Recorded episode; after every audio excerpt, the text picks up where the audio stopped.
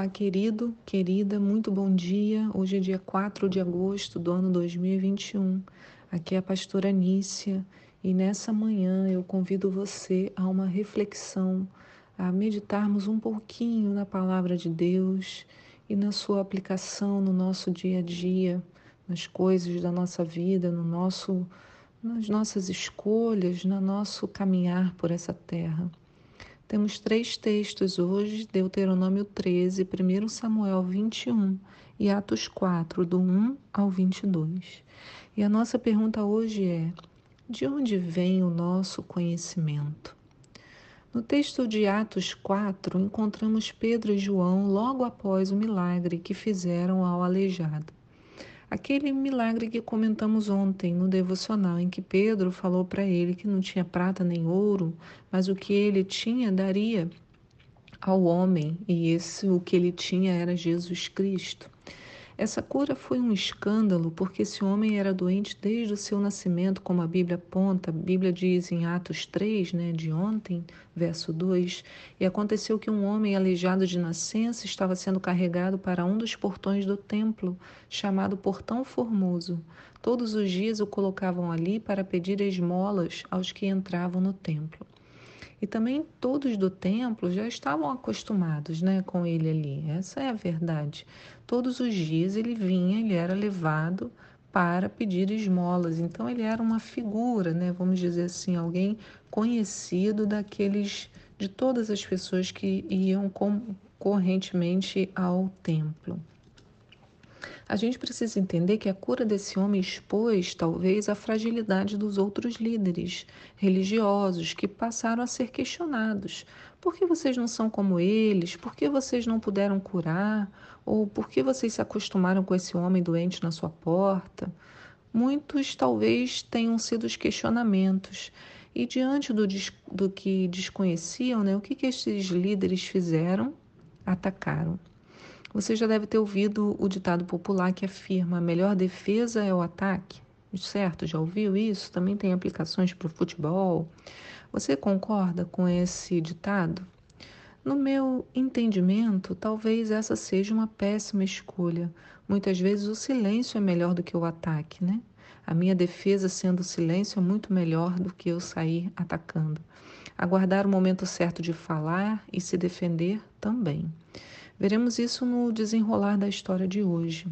Logo depois do milagre, a notícia espalhou e Pedro e João ficaram ali nos arredores do templo falando ao povo. E olha o que aconteceu em Atos 4, verso 1. Diz assim: Enquanto Pedro e João estavam falando ao povo, chegaram os sacerdotes, o capitão dos guardas do templo e os saduceus. E eles estavam muito perturbados, porque os apóstolos estavam ensinando o povo e proclamando em Jesus a ressurreição dos mortos. Então prenderam Pedro e João e os lançaram ao cárcere até o dia seguinte, pois já estava anoitecendo. Entretanto, muitos dos que tinham ouvido a pregação aceitaram a palavra, chegando ao número dos homens que creram próximo de cinco mil. Então veja que Pedro e João foram encarcerados, mas o impacto do que havia sido feito não foi diminuído, porque o impacto não dependia deles. Né, mais do Espírito. Eles podiam prender Pedro e João, mas não conseguiriam impedir que a mensagem se propagasse.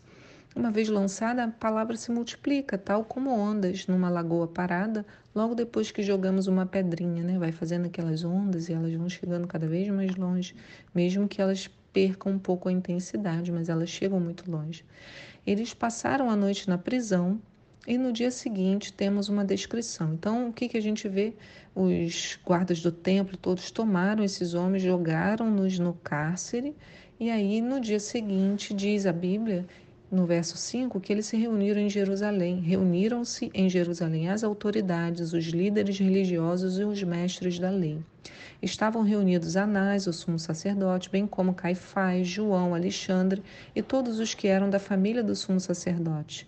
Ordenaram que Pedro e João forem, fossem trazidos à presença deles e começaram a interrogá-los. Com que poder ou em nome de quem fizestes isso? Então Pedro, cheio do Espírito Santo, lhes declarou: autoridades e líderes do povo, visto que hoje somos questionados em relação ao ato de caridade praticado a favor de um homem doente e sobre o modo como foi curado?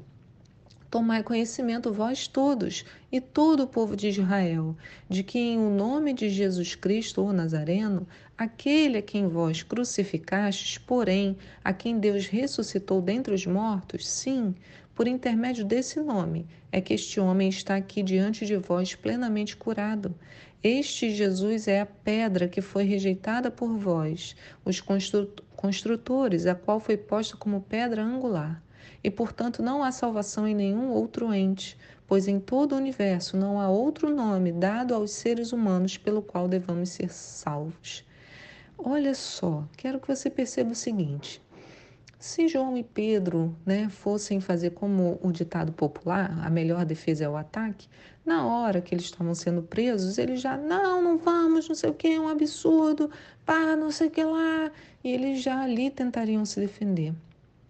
Mas ao permitirem que fossem presos, levados ao cárcere, foi dado a eles a chance de falar e de testemunhar para esses líderes religiosos.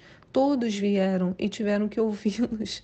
Então, ah, o efeito foi contrário né, a, o ganho foi maior quando eles se mantiveram em silêncio. Eles jamais teriam acesso a esses homens dessa maneira. Né?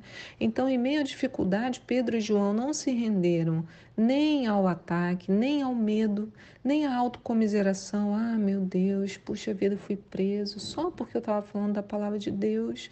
Ai, como eu estou sendo perseguido, como é difícil ser crente. É, eles não falaram nada disso. O Espírito os conduzia a falar o que era necessário e importante. E a fala deles chamou muita atenção, tanta que o texto vai comentar. No verso 13 diz observando a coragem de Pedro e de João e tendo notado que eram homens simples e iletrados, ficaram perplexos e reconheceram que eles haviam convivido com Jesus. Além disso, como podiam constatar diante de seus olhos a presença daquele homem em pé que fora curado, nada podiam alegar contra eles, e por isso ordenaram que se retirassem do sinédrio e começaram a discutir entre si, argumentando: que faremos a esses homens? Ficou todo mundo perdido porque ali diante deles estava um sinal.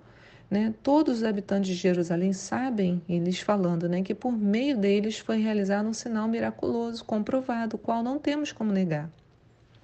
Todavia, para que isso não se divulgue ainda mais entre o povo, vamos intimidá-los, exigindo que a ninguém mais falem sobre este nome. Então, convocando-os novamente, ordenaram-lhe que não falassem, tampouco ensinassem o nome de Jesus. Olha a maneira, né? a mesma maneira que o inimigo trabalha né? sempre. Vamos intimidá-los, exigindo que ninguém mais fale sobre esse nome. Contudo, Pedro e João propuseram-lhes, aí veio a sabedoria, né? Julgai vós mesmos se é justo diante de Deus obedecer a vós mais do que a Deus, pois não podemos deixar de falar tudo quanto vimos e ouvimos. E os ameaçando ainda mais, os deixaram ir, pois não conseguiram encontrar motivo algum para castigá-los, e o povo estava extasiado, louvando a Deus pelo que acontecera pois o homem em quem se operara aquela cura milagrosa tinha mais de 40 anos. Então, há 40 anos esse homem era visto, ele a sua doença era clara para todos e de repente esse milagre maravilhoso de Deus acontece. E mesmo com toda a intimidação, eles responderam de forma simples: "Olha, olha aí o que aconteceu. Como é que a gente pode deixar de falar de tudo isso?" Então, mesmo diante das ameaças, eles até tentaram, mas tiveram que liberá-los. Não havia o que fazer. O povo estava extasiado. E o povo está extasiado por causa de Pedro e João? Não. Está extasiado por causa do conhecimento que havia neles. E essa é a resposta ao nosso devocional de hoje. O nosso conhecimento vem do Espírito Santo em nós. A gente pode estudar, pode se aplicar, mas nada disso é útil se não for formos dirigidos pelo Espírito. O Senhor nos ensina a não termos a preocupação do que falaremos em nossa defesa, porque nós seremos conduzidos pelo Espírito. É claro que não precisamos nos manter iletrados. mas esses homens, mesmo sem estudos, demonstraram conhecimento e autoridade. E isso é maravilhoso, sabe? Nos traz paz saber que o Senhor não nos deixará sós. E o Senhor usa todos na sua condição. Né? Não foi impedimento algum, o Senhor não fez a menor distinção. Ah, Pedro e João não, não são. Porque quem disse que eles eram iletrados foram os líderes religiosos, né? Notaram que eram homens simples e iletrados. E eu percebo que não era nada disso. Eles eram simples e tinham um vasto conhecimento conhecimento da vida, da experiência, da relação com Deus, né? que é o que realmente importa. É o conhecimento mais importante que existe.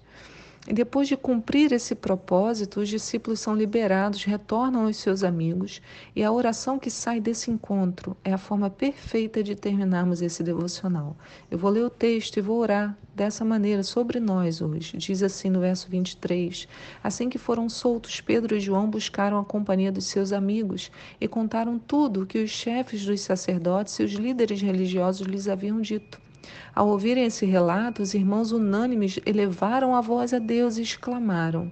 Aí a oração deles: Ó oh, Todo-Poderoso Senhor, tu que fizeste o céu e a terra, o mar e tudo que neles existe, que pelo Espírito Santo, pela boca do nosso pai Davi, teu servo, declaraste: Por que os gentios se enfurecem e os povos conspiram em vão? Os reis da terra se levantam, os governantes se ajuntam em oposição ao Senhor e contra o seu ungido. De fato, Herodes e Pôncio Pilatos reuniram-se com as nações pagãs e os povos de Israel nessa cidade para conspirar contra o, o santo servo Jesus a quem ungiste. Realizaram tudo o que em teu poder e sabedoria já havia predeterminado que aconteceria. Quer dizer, eles na raiva, fizeram o que Deus queria que fizesse.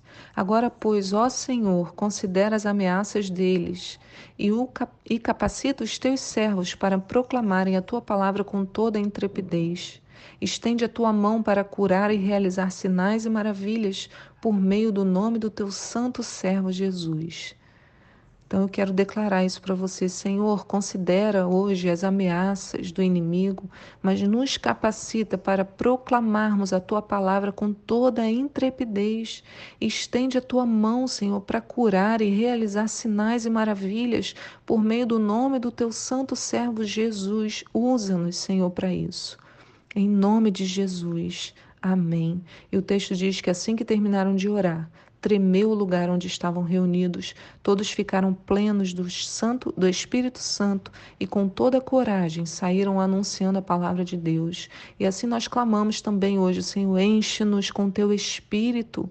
Oramos a ti, clamamos, Senhor, queremos estar cheios para com toda coragem sairmos anunciando a palavra de Deus. Aleluia, que o Senhor te fortaleça, que você esteja cheio do Espírito Santo em nome de Jesus e que a sua boca seja conduzida, a sua mente, o seu corpo na direção que o Espírito desejar, para tocar as pessoas que o Espírito quiser tocar, em nome de Jesus, operando sinais e maravilhas por meio do nome do Santo Servo Jesus Cristo. Fique com Deus, a paz do Senhor. Tchau.